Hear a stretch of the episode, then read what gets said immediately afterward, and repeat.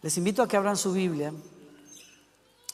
en Nehemías, el capítulo 2, el verso 2. Nehemías, capítulo 2, verso 2.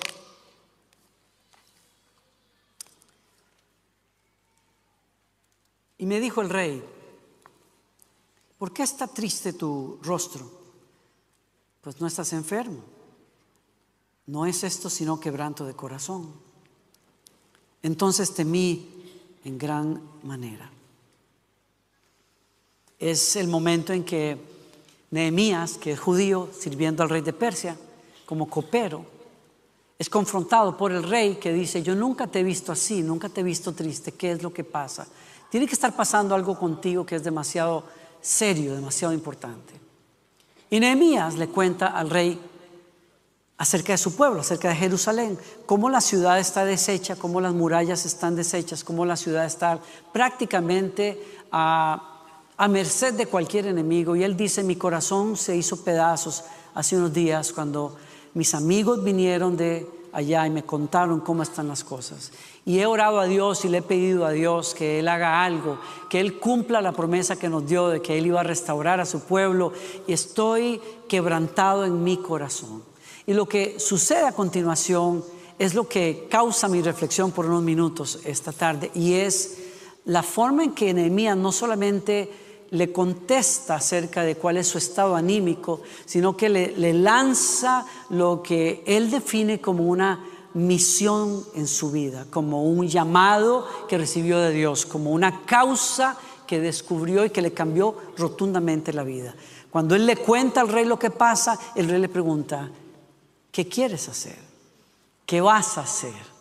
Y Nehemías le dice, ah, ok, le saca así una lista así, pero de de cosas que necesitaba. Necesito tantos meses, necesito madera de los bosques del rey, necesito hombres y soldados que vayan conmigo, necesito ausentarme tanto tiempo, necesito esto y aquello. Estoy listo porque he encontrado una razón por la cual pelear en la vida. Aquello no iba a ser nada fácil para Nehemías. Nehemías tenía una vida muy cómoda en la corte del rey de Persia. Es más, lo tenía listo, la tenía hecha, si usted quiere usar la frase. Su vida estaba hecha. Era uno de esos pocos judíos que habían encontrado una buena vida en una tierra, en un reino que los había dominado, que los había conquistado. Pero Nehemías había sido sacudido por Dios acerca de una gran necesidad que había y un llamado que, para el cual Dios lo había preparado, estratégicamente lo había colocado en el lugar de influencia y de recursos para que pudiera ir a hacer la voluntad de Dios en su vida. Y era construir, reconstruir los muros, levantar la dignidad de su pueblo, generar todo un movimiento espiritual que traería otra vez a los judíos de regreso en su tierra y de pie otra vez. Y todo eso pasa en un momento de tremenda necesidad en su pueblo, pero de tremenda comodidad para Nehemías. No sabía Nehemías que cuando él comenzó a orar por su pueblo y por la ciudad para que fuera restaurada, cuando él pedía a Dios hacer algo, no sabía él que la respuesta iba a ser él mismo.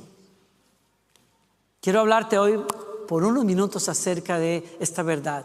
Bendice y serás bendecido.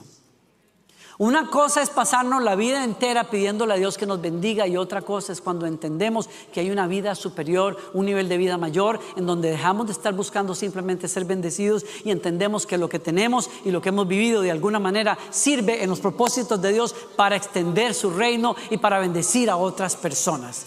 Ese es un nivel de vida donde Dios quiere llevarte este año. Es un nivel de vida en donde piensas en otras personas, ves la necesidad en otras personas y te mueves no solamente a tener compasión por esas personas, te mueves a escribir delante de ti una visión, un sueño y a perseguirlo porque Dios te preparó para eso. No fue nada fácil, claro. No va a ser nada fácil escoger entre vivir en la comodidad o vivir movido por una causa que Dios pone en tu corazón. Porque cuando las personas nos movemos por una causa, nos preparamos para batallar, nos preparamos, sí, para que el enemigo venga en contra. Sí, nos preparamos para que la gente nos critique, nos preparamos para que la gente diga cosas, sí, pero el que no hace nada no tiene por qué tampoco causar bulla. Las personas que enfrentan oposición muchas veces es porque estamos haciendo lo que había que hacer y nadie quería hacer. Y es importante entender eso. Tú no vas a hacer nada viviendo en comodidad, pero vas a levantar el polvo cuando comienzas a hacer la voluntad de Dios en tu vida para bendecir a otras personas. Nehemías decidió no vivir en la comodidad, sino vivir movido por una causa, algo más grande que él, un llamado mucho más alto que simplemente pensar en lo que yo necesito o lo que mi familia necesita, algo para lo cual Dios, sin saber, Él lo preparó. Y es lo que quiero motivarte hoy a pensar y hacer este año. Dios tiene un sueño, una causa, una necesidad, una situación para la cual te tiene equipado y preparado. Es increíble pensar que Nehemías terminó esa misión en menos del tiempo que pensaba. Sí, pero la, la, batalla fue durísima, las críticas fueron tremendas, las interpretaciones de adentro de su pueblo y de afuera de su pueblo fueron tremendas. Dijeron todo tipo de cosas acerca de él, pero hoy día podemos hablar de Nehemías como un gobernador justo, como un líder increíble, porque ese tipo decidió salir de la comodidad y vivir por una causa. Y yo creo con todo el corazón hoy que es la forma en que Dios quiere que vivamos todos los que estamos aquí. ¿Qué hubiera pasado? Yo pregunto, ¿qué hubiera pasado si cuando el rey le pregunta, ¿qué quieres hacer? Nehemías no hubiera sabido. Se oró, ayunó y todo. De pronto cuando le dijo, ¿qué necesita? Eh, eh, mm, bueno, déjame orar para ver que... No, señores, estaba listo el tipo. Se traía una lista, un diario completo, como decimos en Costa Rica. Por cierto, la gente, mis amigos de Costa Rica, tengo por ahí algunos, el otro día me saludan y me dicen, oiga pastor, usted a cada rato dice como dicen en Costa Rica, pero eso fue hace 40 años y la gente ya no habla así en Costa Rica. Pues a mí no me importa, así es como yo aprendí. A veces, a veces nosotros no nos damos cuenta de que Dios pone necesidades delante de nosotros, situaciones, familias, cosas que tienen que ser hechas para que nosotros nos convirtamos en la respuesta para esas necesidades. Pero cuando Dios o cuando, cuando el Señor envíe el recurso, cuando el Señor abra la puerta, cuando la oportunidad se dé, tú necesitas tenerla clara. Tú necesitas tener escrito eso, tú necesitas tener claro tu sueño, tú necesitas tener clara tu lista de necesidades para ir atrás de esa visión. ¿Cómo quieres que sea tu familia en el futuro? ¿Cómo quieres que sea tu matrimonio? ¿Cómo quieres ver a tu comunidad? ¿Cómo quieres ver a tu iglesia? ¿Cómo quieres que el mundo sea cambiado? ¿Por qué no tomas tiempo para escribir esos sueños, esas visiones, esos fuegos que te están encendiendo, que Dios está encendiendo en tu corazón? Escríbelos, apúntalos, concrétalos en alguna parte píntalos enfrente de tu cuarto o de tu cama y sueña con esas cosas que Dios te está poniendo en el corazón para cambiar el mundo. Porque no fuimos llamados a vivir cómodamente. Ese fue el ejemplo que me dio Tales cuando estuvo aquí hace unos años. Lo invité para estar en un evento de nosotros y después de unos minutos de estar hincado allí en esa silla donde está Gloriana hoy, se levantó con lágrimas en los ojos y me dijo, yo entiendo que Dios quiere que, que esté aquí, que nosotros estemos aquí en este lugar. Y le dije, ah, pues qué bueno, gloria a Dios. A los pocos días eh, de haber regresado de Brasil me llamó y me dijo, Danilo, el Señor, he ayunado, he orado, el Señor me habló de que esto es de Él. ¿Qué hago? Y le digo, no sé porque a mí no me lo dijeron, te lo dijeron a ti. Me dijo, no sé qué hacer. Le digo, pues pregúntale al que te mandó a hacerlo. Yo te puedo contar mi testimonio. Cuando yo tenía, entendí en mi corazón hace 20 años que Dios quería que formara parte de, la vida vital, parte vital de la vida de una iglesia local en alguna parte del mundo. Yo no, yo no sabía ni que era Houston, ni que era Lakewood. Cuando hablé con el pastor Marcos en aquel momento y me preguntaba, ¿cuál es tu sueño? ¿Qué, qué es lo que Dios te ha puesto en estos años? Le dije, pues colaborar con una iglesia local. Y me dijo, qué lástima, me hubieras hecho caso hace unos años que te invité a venir, pero ahora yo no tengo una plaza para ti. Y le dije, yo no te estoy pidiendo trabajo, yo simplemente te estoy contestando la pregunta. Me encantaría estar ahí, pero yo entiendo. Y es una historia larga simplemente para decirte lo que Dios nos enseñó con esa, en esa ocasión. Cuando comencé a buscar al Señor, cuando comencé a preguntarle, Señor, esto es tuyo, de veras tú quieres que dejemos de viajar tanto y nos hagamos parte integral de la vida de una iglesia local y es cambiar de un ministerio eh, para eclesiástico, un ministerio eh, itinerante, a estar plantados en una ciudad, plantados en una iglesia, darle nuestra vida a unas personas a las cuales vamos a ver crecer. ¿Es eso lo que tú quieres? ¿Realmente eres tú el que me está hablando? ¿Y cómo va a ser? No veo por dónde, no sabemos cómo. El pastor Marcos nos invitó en, ese momento a ir a predicar a una iglesia en, en Denver. Quizás los pastores de allá, que eran amigos de él, nos, hubieran recibido. Había 500 hispanos en una buena iglesia que necesitaban una pareja pastoral así linda, buena gente como nosotros. Aleluya. Y él me dijo, estoy seguro que él va a decir que sí. Fuimos y regresamos y no les cuento toda la historia, pero yo regresé muy frustrado a mi casa y me fui a la parte de atrás de la casa y le dije, Señor, esto, si eso va a pasar, no va a pasar así. Yo no vuelvo a ir a una iglesia a predicar a ver si les gusto como predico. Yo me siento como un pedazo de carne puesto en una carnicería a ver si le gusta a la gente o les da hambre. Yo eso no lo voy a hacer. No es, yo no creo y, y el Espíritu Santo creo yo que me habló en ese momento y me dijo, es que la puerta ya está abierta. Y le dije, no, no hay ninguna puerta abierta. Y el Espíritu Santo me volvió a decir, la puerta al siguiente capítulo de tu vida ya está abierta, solo tienes que pasar por ella. Y dije otra vez, yo no sé dónde es. Y le vi la cara al pastor Marcos, güey, de pronto en mi corazón. Y entendí, dije, Señor, y peleé con Dios y le dije, ahí no hay espacio para nosotros. Y ya no me dijo más, porque usted sabe, cuando Dios habla clarito, dice, pues ya yo hablé, mi hijo, ya si usted es cabezón para no entender, es problema suyo.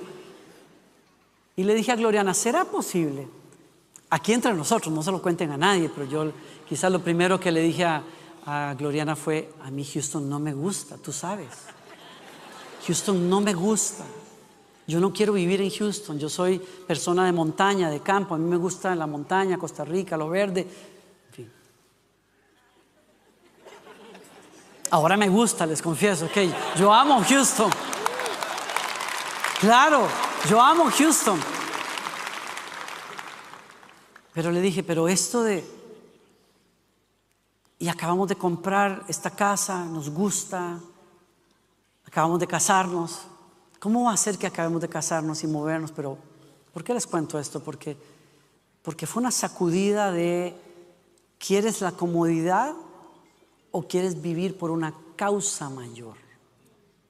Y sentí que el cielo me decía, despégate de lo que amas, de lo que gustas y persigue los sueños de Dios.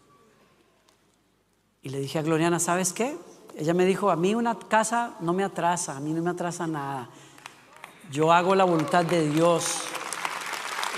Y me dijo, estoy con lo que hagamos. Y tomé el teléfono y la primera persona que llamé fue a don Alfonso Ortiz y le dije, yo ni creo lo que te estoy diciendo, pero ¿sabes qué? Yo sé que no hay espacio para nosotros ahí, pero lo que vamos a hacer nosotros, nos vamos a mover de Orlando, vamos a irnos a vivir a Houston, vamos a seguir viajando, pero cuando estemos en Houston, vamos a servir en lo que nos digan.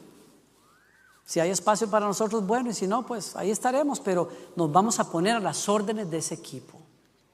Y eso fue lo que abrió la puerta para que su servidor esté aquí hoy. Uno tiene que moverse. Y esta historia fue la que le conté a Tales en el teléfono y le dije, yo no puedo traerte Tales. Yo no puedo traerte, yo, porque número uno, a mí no me lo dijeron, fue a ti. Y la persona que tiene que caminar en fe no soy yo, eres tú. Me dijo, así es la cosa. Yo, sí, así es la cosa. Y cuando me vengo a dar cuenta, en un lapso de dos años habían metido los papeles para poder venir a Estados Unidos. Tardaron muchos meses en ayuno, en oración, en trámites, en cosas, suficiente tiempo para probar si lo que él había entendido era realmente Dios hablándole en su corazón. Pero lo que, a donde quería ir es que durante todos esos dos años él agarró una foto del pastor Joel Austin, una foto de la iglesia Lakewood, la pegó en el cuarto y puso un versículo abajo que Dios le dio a él y todos los días le decía a Daniela, ahí vamos a ir a vivir nosotros y ahí vamos a servir al Señor.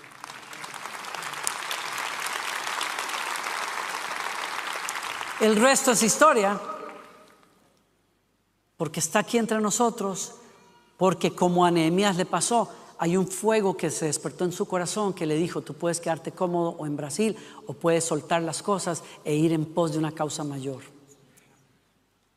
Y quiero decirte hoy que el próximo capítulo de tu vida se define cuando tú decidas lo mismo.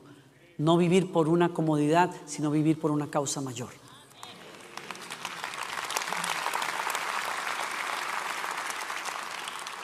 Cuando David era todavía muy jovencito, su papá lo puso a cuidar las ovejas, ¿se acuerdan? Y en lo que eso, él hacía eso, sus hermanos tuvieron que salir a la guerra. Sus tres hermanos mayores se fueron a la guerra y su papá comenzó a enviar a David entre los campos de las ovejas y el campo de guerra, yendo y trayendo cosas, revisando cómo estaban sus hermanos, llevándoles recados a los soldados, a sus hermanos. Esa era la vida de David. Estaba bien con eso hasta que un día su papá le dio instrucciones específicas y le dice, dice la escritura, toma esta canasta de grano, estos diez panes, llévaselos deprisa a tus hermanos y dale estos diez pedazos de queso a su capitán. Averigua cómo están tus hermanos y tráeme un informe de cómo les va. Así que tempranito a la mañana siguiente, David dejó las ovejas al cuidado de otro pastor y salió con los regalos como Isaí le había indicado. ¿Y cuál es la sorpresa de David? Que cuando él llega al campo de guerra, es justo el momento en que los israelitas están huyendo delante del gigantón Goliat que los está amenazando otra vez y les está diciendo, tráiganme a alguien que me mate, tráiganme a alguien que pueda hacerme frente. Y los soldados israelitas huyen despavoridos. David escucha todo aquello, escucha algo de una recompensa y entonces pregunta a algunos hombres y a sus hermanos mayores, oigan, ¿qué es lo que está pasando? No, que ese gigantón que está amenazando a los israelitas y tal por muchos días. Bueno, ¿y qué pasa? No, que el rey ha ofrecido que al que venza ese gigantón le va a dar de esposa a su hija y le va a perdonar todos los impuestos. Y David dijo, ah, caray, pues yo sé matar gigantes. Yo puedo hacer eso. Y dice, dice, la escritura que cuando Eliab, el hermano mayor de David, lo oyó hablar con los hombres, se enojó. Le dijo, ¿qué estás haciendo aquí? Le reclamó. ¿Qué pasó con esas pocas ovejas que se supone que deberías de estar cuidando? Conozco tu orgullo, tu engaño, solo quieres ver la batalla. En otras palabras, eres un metido. Y David contesta, ¿qué hice ahora? Solo hacía una pregunta. Pero fue el tal el interés de David en lo que estaba pasando que aquello llegó a oídos del rey que lo mandó a llamar. Y le dijo David, no se preocupe por ese filisteo, yo iré a pelear contra él. Y la respuesta de Saúl parece la respuesta del hermano mayor. No seas ridículo, dijo Saúl. No hay forma de que tú puedas pelear contra ese filisteo y ganarle. Eres tan solo un muchacho, un mocoso. Y él ha sido un hombre de guerra desde su juventud. Y la respuesta de David es su testimonio de fe. Sí, sí, sí, yo entiendo todo eso, pero lo que ustedes no saben es que Dios me ha librado de osos y de leones en el campo, porque el Espíritu Santo está conmigo y así será con ese gigante. Lo voy a vencer y me voy a quedar con la guapa de la hija del rey. Aleluya. Ese va a ser mi trofeo. David pudo, este es mi punto.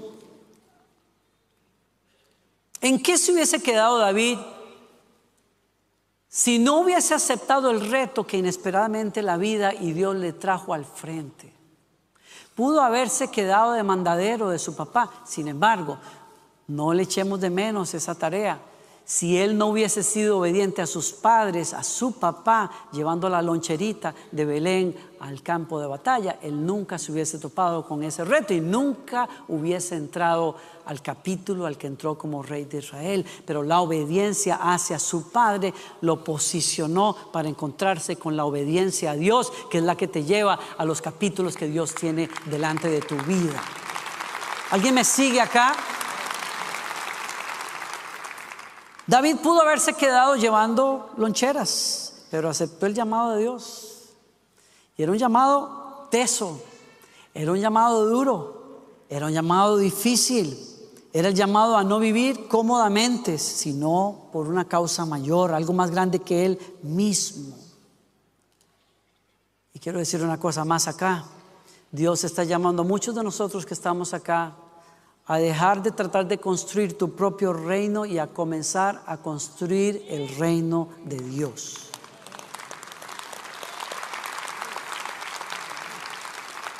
Algunos no me oyeron, pero se los vuelvo a decir. Puedes pasar toda la vida construyendo tu reino, pero a la postre te vas a encontrar viviendo simplemente para pagar cuentas.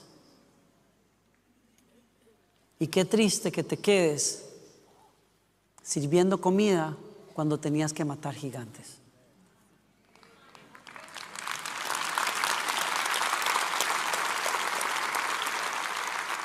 Me encanta la historia que el pastor Joel cuenta en su libro acerca de un amigo que él tiene. Es un hombre que nació en Kentucky, de una familia muy humilde. Todd desde pequeño sintió una gran necesidad de ayudar a otros niños y dice la historia que cuando era muy pequeño, en la televisión vio un anuncio de una organización que le ayudaba a los niños pobres, a los niños que tenían hambre en el mundo, y que con 16 dólares mensuales él podría ayudar a ese niño. Y como ellos no tenían dinero, pues se puso a cortarle el césped a todos los vecinos para juntar el dinero que cada mes necesitaba para ayudarle a ese niño. Cuando él crece, él va a la universidad. Y en la universidad encontró doctores que cada verano iban a partes vulnerables del mundo para ayudar a los niños necesitados. Se embarcó en aquellas aventuras y finalmente decidió estudiar medicina y llegó a ser un doctor muy exitoso. ¿Qué pasa? Que durante todos esos años Todd nunca dejó de ayudar a los niños necesitados en el mundo. Y hay una organización proveedora de medicina que se dio cuenta que Todd buscaba llevar recursos médicos a niños en todo el mundo y le preguntó, ¿qué necesitas? Y la respuesta fue muy clara de parte de él, al punto de que esta proveedora de recursos y medicinas le dio tanta ayuda que él tuvo que buscar un almacén para comenzar a poner todas las cosas que comenzaron a enviarle. Al cabo de unos años, ese es el testimonio, más de mil millones de dólares en suministros médicos ha sido lo que Todd y su, su esposa han entregado a los niños necesitados del mundo. Y han tratado más de 60 millones de niños con tratamientos contra parásitos en los lugares más pobres del mundo. Todd dice, Todd dice que desde que era niño le pedía a Dios que enviara alguna persona rica para ayudar a los niños del mundo. Y él dice, nunca creí que yo mismo iba a ser esa persona. Porque cuando tú encuentras tu causa y aceptas tu reto que Dios pone delante de ti, detrás de tu causa está la corona. Detrás de la obediencia de David estaba la muerte de un gigante y el trono. Iba a ser el rey más poderoso que Israel haya tenido. Y detrás de la causa que Dios puso en el corazón de Todd venía una provisión extraordinaria para que fuera un hombre extremadamente generoso y que tuviese una vida por la cual hoy dice, le dice el pastor Joel, soy feliz por lo que Dios me ha permitido hacer. Tú puedes quedarte como Nehemías sirviéndole la copa al rey o puedes convertirte en un benefactor en el reino de Dios. Tú puedes quedarte con la lonchera como David lo tenía o puedes convertirte en uno que mata gigantes y toma los tronos que Dios tiene para él. Tú puedes quedarte como Todd, quizás batallando en la vida para pagar tus estudios o puedes entender, yo tengo acá, acá, adentro algo mucho más grande de lo que la gente pueda ver y es un fuego que me mueve, un fuego que va más allá de pagar cheques y deudas todas las semanas, es algo que me mueve más a pensar más allá de mi familia, de mis hijos y es extender el reino de Dios a la tierra, hacer una diferencia en este mundo, cuando me vaya de acá saber que hice una gran diferencia porque escuché el llamado de Dios para con mi vida. Y eso es lo que la escritura promete y con eso termino. La, escritura promete que si tú te dedicas a bendecir a los demás, tu corona te va a alcanzar. El favor de Dios te va a alcanzar. Los recursos van a venir. Porque el problema de muchos de nosotros no son los recursos. Tenemos al Dios de los cielos y de la tierra, dueño de todas las cosas. Lo que hacen falta son corazones que abracen el fuego de Dios para sus vidas y vayan más allá de la comodidad. Y eso es lo que pasa y lo que Dios promete en las escrituras. Él dice en el libro de Isaías, si procedes, verso Isaías 58, alimenten a los hambrientos ayuden a los que están en apuros. Entonces su luz resplandecerá desde la oscuridad y la oscuridad que los rodea será tan radiante como el mediodía. El Señor los guiará continuamente, les dará agua para que cuando tengan sed y restaurará sus fuerzas. Serán como un huerto bien regado, como un manantial que nunca se seca. ¿Para quiénes es una promesa así? ¿Leyeron eso? ¿Escucharon eso? ¿Para quién es una promesa tan increíble? Dice, para aquellos que se vuelvan una bendición para los demás. Un versículo más en ese texto. Si así procedes, tu luz despuntará como la aurora y al instante llegará tu sanidad. Tu justicia te abrirá el camino y la gloria del Señor te seguirá. Llamarás y el Señor te responderá. Pedirás ayuda y Él dirá, aquí estoy.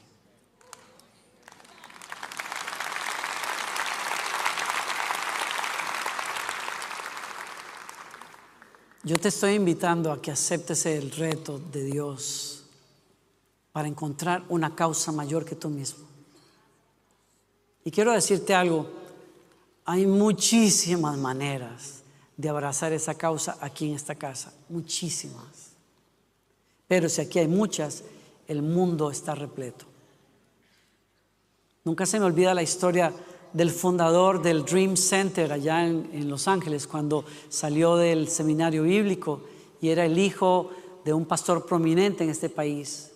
Y cuando regresa con su título, pensó que su padre lo iba a poner quizás de, de copastor en una iglesia ya grande, madura, pero su padre le dice, no señor, yo necesito que me vayas a ayudar con una iglesita que está en problemas allá en Los Ángeles.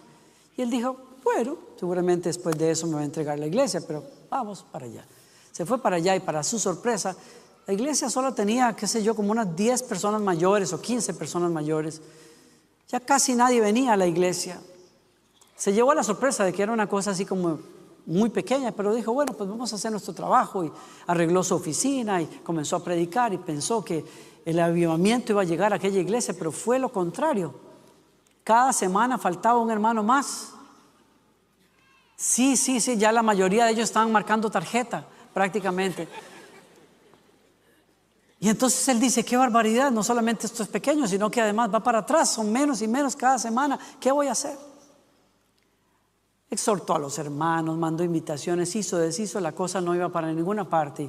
Y en su desesperación dijo, yo no puedo creer que Dios me traiga aquí después de graduarme con honores para para esto. Yo tengo que hacer algo. Además, yo, yo, necesito orar por alguien, yo necesito hacer algo por alguien. Entonces tomó su escritorio de su oficina pastoral, lo puso en la puerta del frente de la iglesia y puso un rótulo, se ora por necesidades. Y se sentó ahí a esperar.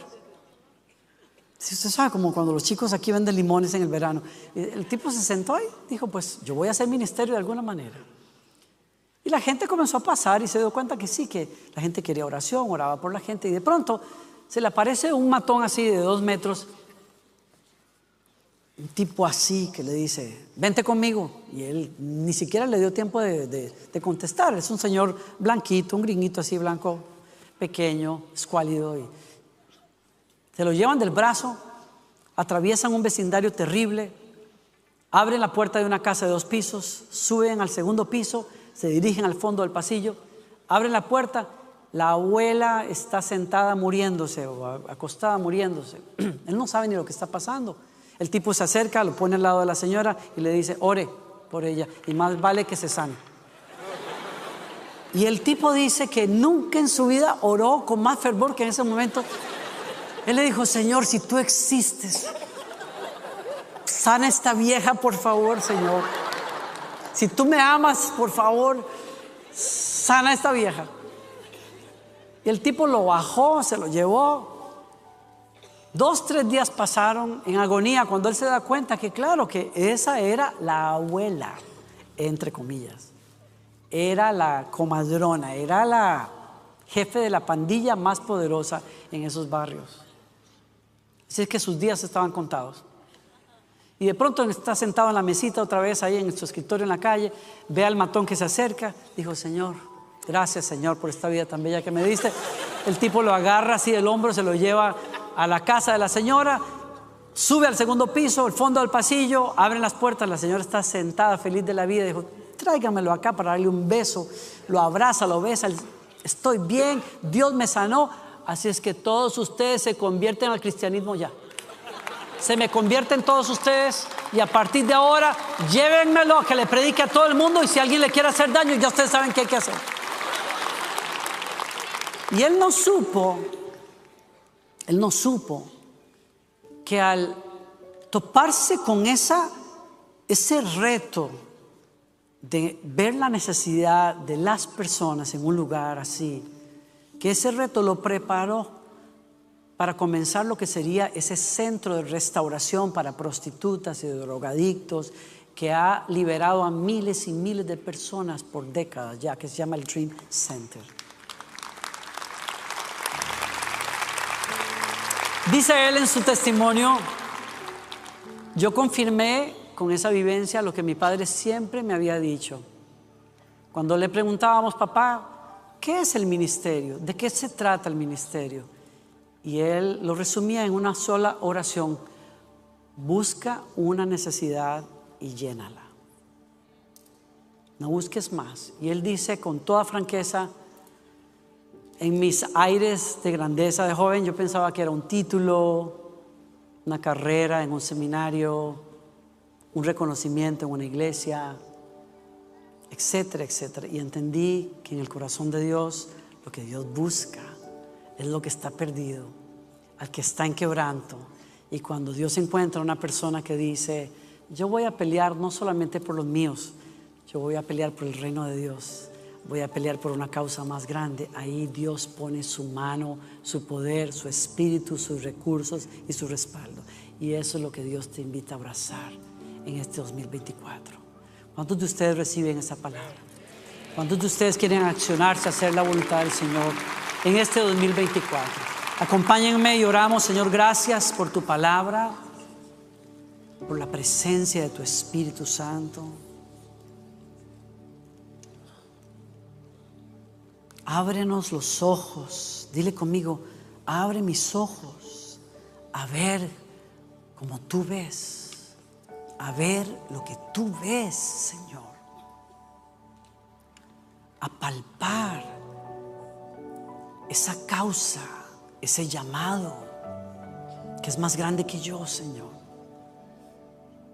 Perdóname, Señor, porque he pensado, Señor, que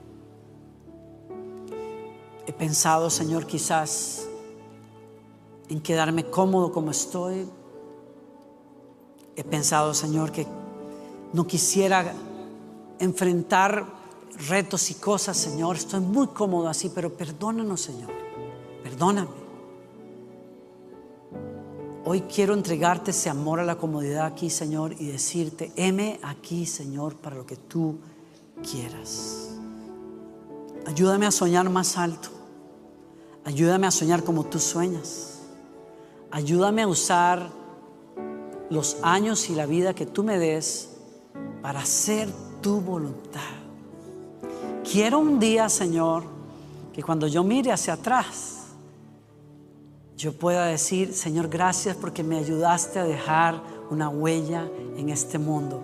Este lugar, este mundo es un mejor lugar porque yo hice lo que tú me pediste que hiciera. Señor, así es que aquí estoy, Señor. Sé que puede ser no fácil, sé que puedo enfrentar críticas y malas interpretaciones de otros, pero yo quiero hacer tu voluntad. Y hoy acepto ese reto, Señor. Gracias te doy, Señor.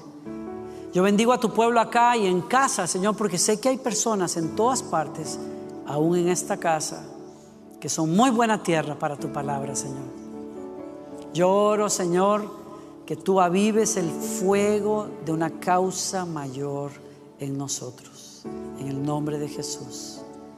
Amén. Déjame orar por un, mientras tienen los ojos cerrados un minuto más. Si Jesucristo no es tu Señor, yo quiero que antes de salir de este lugar le digas a Él, Señor, quiero esa relación contigo. Si nunca le has abierto tu corazón a Jesucristo, quiero invitarte a que hagas esta oración conmigo. Dile, Señor Jesús, te recibo en mi corazón. Creo en ti, creo que eres el Hijo de Dios que murió en la cruz por mis pecados. Soy pecador, Señor. Yo te quiero invitar a que hoy entres en mi corazón, a que te sientes en el trono de mi vida, que limpies mis pecados, que me hagas un hijo tuyo, una hija tuya, y que me enseñes cuál es esa razón por la que estoy aquí, Señor. La voy a abrazar y te voy a seguir. Y gracias por hacerlo en el nombre de Jesús. Una última palabra, si hiciste esa oración, Jesucristo entró en tu corazón, te quiero pedir, acompáñanos en un salón que se llama Nuevos Comienzos, está en el lobby de la iglesia. Varios líderes o pastores vamos a estar allí para decirte cómo es que uno sigue a Jesucristo de una manera nueva y fuerte, ¿ok? Para los demás de ustedes, una invitación más que hacer. Hay unas pizarras abiertas en todo este auditorio cuando salgas de acá, en donde queremos invitarte a que escribas la visión y el sueño de Dios para tu vida. ¿Qué sueñas para ti, para tu familia, para tu matrimonio? ¿Qué sueña, cómo ves tu vida y quieres ver tu vida para los próximos años y en particular para este año? Las pizarras van a estar abiertas hoy, la próxima semana y creo que por varias semanas. Escribe la visión, anota un verso en tu corazón que acompañe esa visión y vamos a creer contigo que Dios va a bendecirte y que esa causa va a unirse a esa corona que Dios tiene para ti. Ponte de pie, que el Señor te bendiga y te guarde, que el Señor haga resplandecer su rostro sobre ti, que el Señor te dé paz, que te bendiga en tu salida y en tu entrada hoy y siempre.